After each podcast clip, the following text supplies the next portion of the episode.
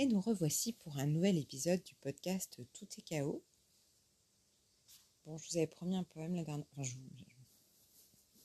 je pense que je pourrais vous citer à ceux qui me lisent. J'avais envie de. Je m'étais dit que je ferais un, épisode sur un poème. J'avais envie de voir ce que ça pourrait donner. Du coup, euh, il est 1h15. On est 12 février. J'ai 50 000 trucs à faire. Je travaille demain et après-demain. Quel autre meilleur moment que celui-ci pour lire un poème euh, J'ai choisi un poème écrit par euh, Sami Al-Kassim dans le recueil Je t'aime au gré de la mort, traduit par Abdelatif Lahabi aux éditions de Minuit UNESCO, qui est un bouquin que j'avais acheté euh, à l'Institut du monde arabe parce que je l'avais acheté parce que c'est les éditions de minuit et que quand j'en croise un, je l'achète en général. Et le dépôt légal est d'avril 88 et je trouve ça un peu chouette d'acheter un livre qui je n'ai jamais existé en même temps que ce livre. Non, ce livre a existé avant que j'existe. J'ai existé pendant longtemps en même temps que ce livre. Ok, trouvais ça cool d'acheter un livre qui avait été imprimé juste avant ma naissance, mais la même année. Et je suis pas faite pour compter. Euh, le poème s'appelle Je ne t'en veux pas. Euh, je vais le lire et puis, puis après je ferai un 36-15 ma vie sur pourquoi, pourquoi lui? Euh, ce ne sera pas une analyse de texte parce qu'on a un peu la flemme et que la vie est trop courte pour faire des analyses de texte. Je ne t'en veux pas. Ton aile est trop menue pour la tempête et je ne t'en veux pas d'être si bonne et apeurée. Je suis la tempête. J'étais une aile. Je me suis débattue dans la tempête, un siècle durant. Je suis devenue la tempête. Ni ombre, ni lumière ni langue efficace. Et j'avoue maintenant, me voici, astre perdu dans des mondes perdus, et je ne t'en veux pas. L'amante épanouie n'a que faire de la catastrophe.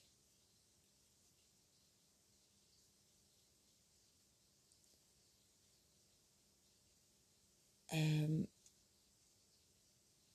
il y a une seule ponctuation dans le texte, c'est juste après, et j'avoue maintenant, il y a deux points. Il n'y a pas de ponctuation. J'aime beaucoup les textes sans ponctuation. J'aime beaucoup ce poème et j'aime beaucoup ce livre parce que, euh, au-delà du fait que c'est une poésie qui me transperce totalement, euh, l'auteur est, est d'origine palestinienne, il a grandi en Jordanie.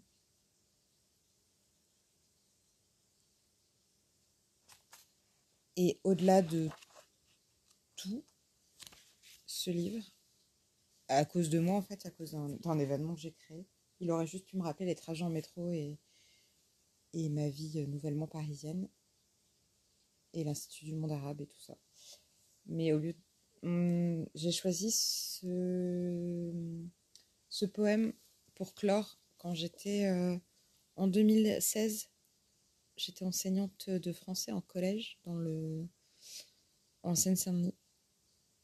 Et euh, au programme de quatrième à l'époque, il y avait la poésie lyrique.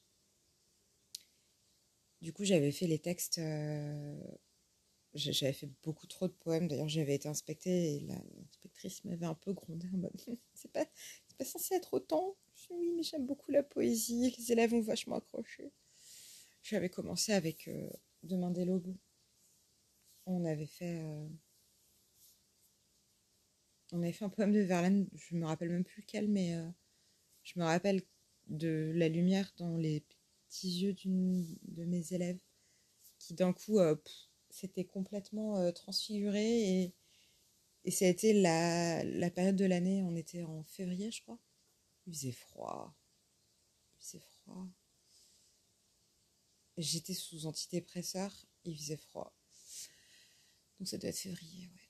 Et euh, Audrey qui s'est installée tout le temps au fond de la classe et qui séchait tous les cours, tous les mardis matins, parce, que c'était à 8 heures. Audrey, d'un coup, euh, après Verlaine, j'ai décidé que c'était, Verlaine, même s'il y avait mille autres euh, raisons.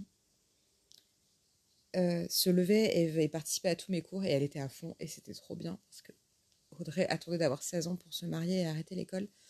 Donc c'était vraiment très très chouette quand elle a quand il y a eu cette petite lumière. C'était quoi ce texte de Verlaine? Bon, c'est pas grave. C'est pas comme s'il y en avait des mauvais. Et du coup, j'avais euh, dans cette petit, ce petit désir de euh, euh, d'inclure des auteurs vivants et des auteurs qui ne soient pas blancs, européens, et aussi des autrices. Mais ça, c'est une autre histoire j'avais choisi euh, ce texte que je viens de vous lire. Et ça avait donné. Euh, c'était juste. C'était le texte en fait de conclusion de la séquence. Donc on avait juste passé une heure dessus. Je leur avais distribué une photocopie. Et... Non, je leur avais pas distribué, je leur avais lu. Je leur ai demandé s'ils avaient compris. On avait pris des notes au tableau. Je leur avais distribué une copie. Et je leur avais donné aucun contexte parce qu'on avait euh, juste une heure. Et je leur avais demandé de faire une une interprétation du texte. Ce qui a donné un truc de ouf parce qu'en fait, ils ont réussi à aller, euh, enfin, à faire euh, trois analyses. C'était merveilleux. Ils étaient, c'était incroyable. C'était trop bien. C'était un, putain de pied intellectuellement. C'était trop cool. Et, euh, et après, ils m'ont, bah, je leur ai révélé que l'auteur était d'origine palestinienne. Ils avaient compris hein, que je leur ai pas dit que l'auteur était palestinien, je leur avais pas dit le nom de l'auteur pour l'analyse. Mais ils avaient compris que ça avait à voir avec quelque chose euh, d'un peuple qui essaye de se libérer. Enfin, un truc euh, un petit peu. Euh, puis il y en a un moment qui me fait Madame, en fait, on dirait, on dirait trop qu'il parle de la Palestine. Du coup, je leur ai un peu donné. lâché, je leur ai dit oui, en fait, l'auteur était euh, palestinien et en fait, euh, on en est arrivé à trois lectures, euh, trois interprétations du texte. Lecture littérale, interprétation comme si c'était quelque chose d'amour, mais bon, ils n'étaient pas trop trop fans, et quelque chose d'un peu plus politique, d'un peu plus engagé, d'un peu plus fort dans les tripes. C'était trop bien.